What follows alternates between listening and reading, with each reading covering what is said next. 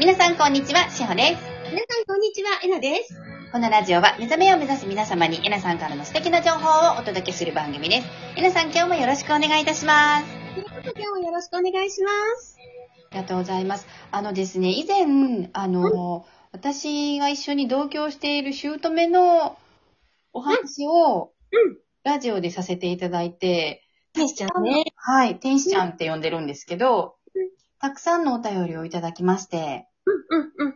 えっ、と、シェアというかご感想いただきまして、ちょっとこれを皆さんぜひあの、ご紹介させていただけたらなと、うんはい、思います。お願いします。お願いします。えっ、と、レモンティーさんですね。いつもありがとうございます、お便り。ございますあ。りがとうございます。えー先日182の回ですね。翔さんの義母が認知症とのことで、私の両親も一緒には住んでいないのですが、認知症です。そして、主人も認知症気味です。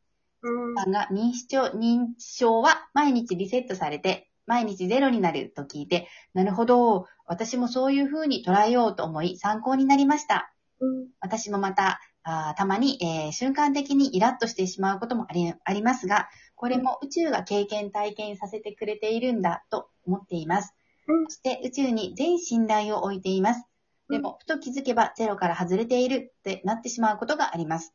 うん、この間も20年前の友人とメールのやり取りをしていて、いろいろ記憶を思い返していたら、ゼロから外れてしまいました。うん、えなさんもそういうことがありますか？うん。ってお便りです。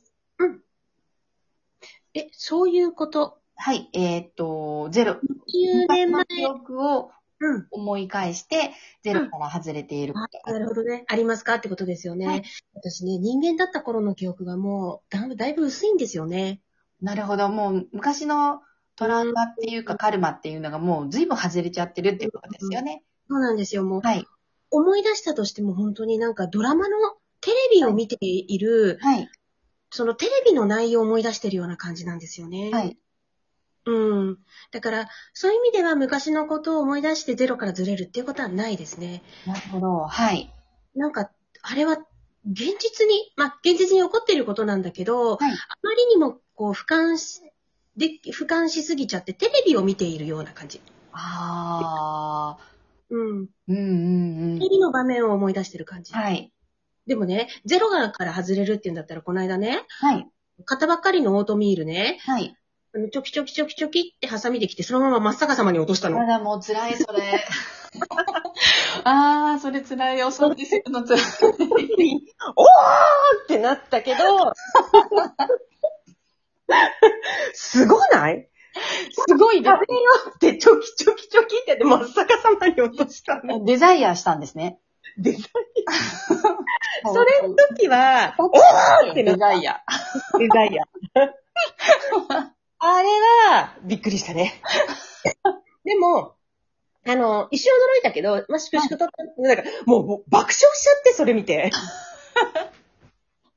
すごない？これと思って誰もいないのに、すごない？すごない？みたいな。びっいや、ね、びっくりしちゃいますよね。くりしちゃった。うん。でも、粛々淡々と片付けて、で、上積みだけちょっと食べた。うんはい。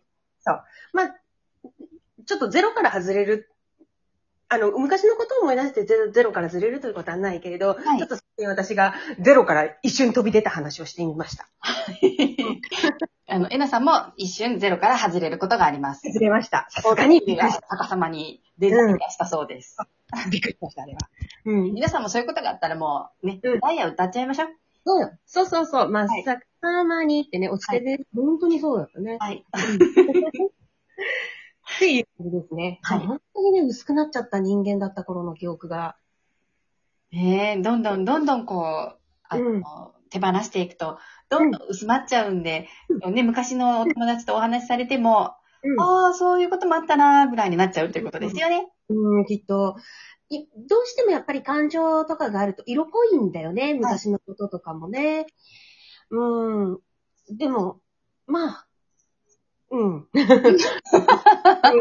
うん。本当に、本当にね、本当によく覚えてないなってはい。思ってる。でどんどん薄れてくると、えなさんみたいになるんですよ、皆さん。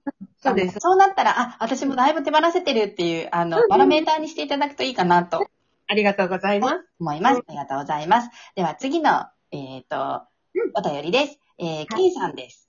うん。はい。えなさん、しほさん、いつもこんにちは。こんにちは。えっ、と、これも、あのー、ていちゃんのね、お話の回ですね。あの、話ですね。今日、しほさんのお話を聞かせていただき、本当にありがとうございました。えー私も今同じような境地にいるのでシェアさせてください。現在、肝臓がんで、えー週末治療中の父がいます。うん。1ヶ月前までは意識もはっきり話もできていました。うん週1回は神奈川県の自宅から1時間かけて東京の病院まで帰るぐらい元気でした。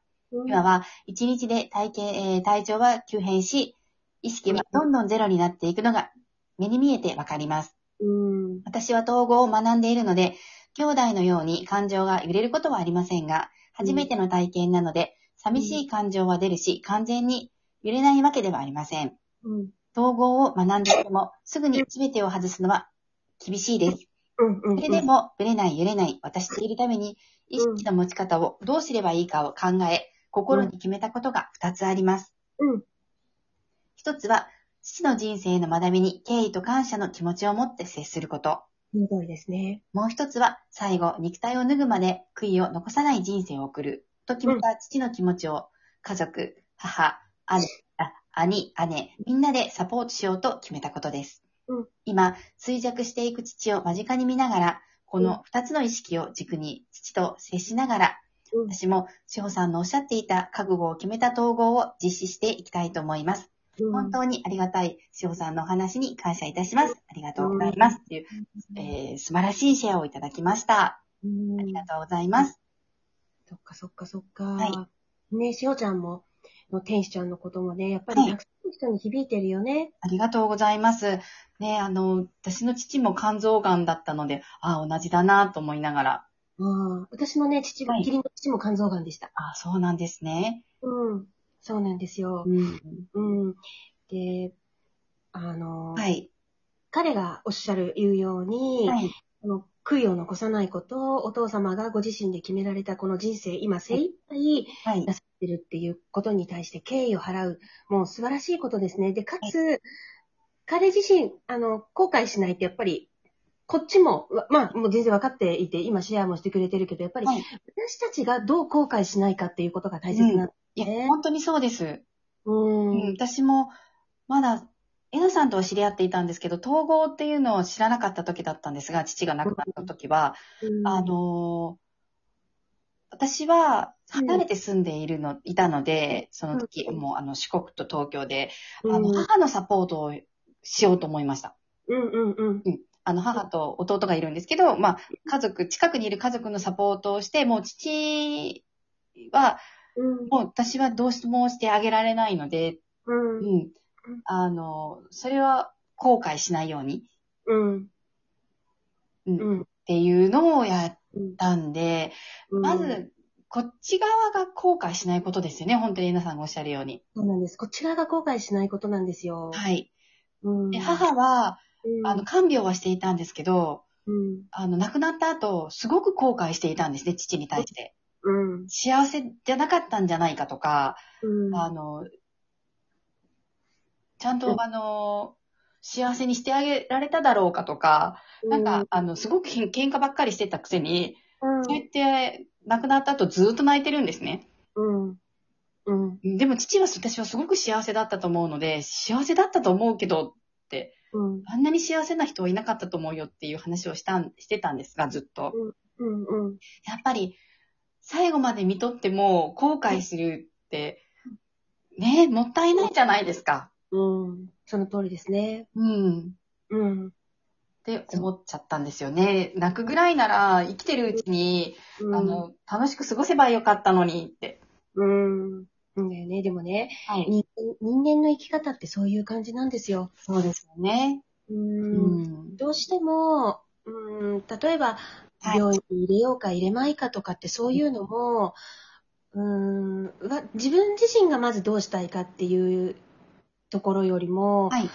なんていうのかな、お父さんがどう思うかとか、周りがどう思うかとか、はい気がとか、例えばそういうところからはいこう吐き出してしまったりとか、なんていうのかな、人間をやっている時っていうのはね、どうしてもね、後悔するんですよね。はい。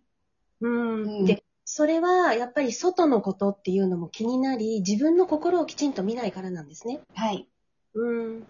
で、そうね。うちの母もね、すごい、今、もう結構、今だいぶ良くなったかな私もいろいろ言ったから。はいでもやっぱりね、ずーっと後悔してましたね。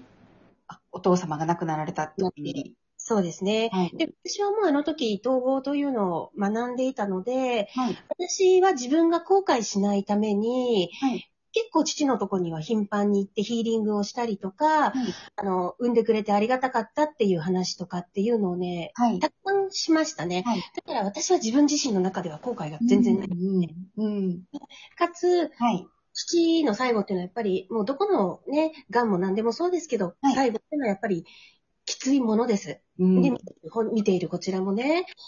うん、だけど私は、私がきついなって思ったら、いや、違う。もう父は自分の人生というものを今、精一杯やり遂げて、やり遂げようとしているんだっていう、そっちに切り替えていきましたねう。ん。うん、お父さんすごいあっぱれだね。はい。あの人生って。うん。うん、かっこいいよって。あ、素敵なお話。はい。うん。ね多分聞いてらっしゃる方の中でも、まあね、うんそういう環境でいらっしゃる方、たくさんいると思うので、うん。ねうん。皆さん、あの、ご参考にうん。うんいただけたらなと思います。うん本当に思います。あの、ご自身が後悔しないことが一番です。そうです。で、どうしてもね、やっぱり、肉親の死というのはね、これは逃れることができません。はい。うん、必ず、いつか誰かが何らかしらの形で、はいそこには直面していくものですね。はい。その時に、自分自身が後悔しないように。はい。うん。ね。いいお話ですね。ありがとうございます。はい。では、あの、今日も皆さん、元気な、ね、ちょっと、あの、しんみりしたお話になりましたが、素敵な一日をお過ごしください。いってらっしゃい。ありがとうございます。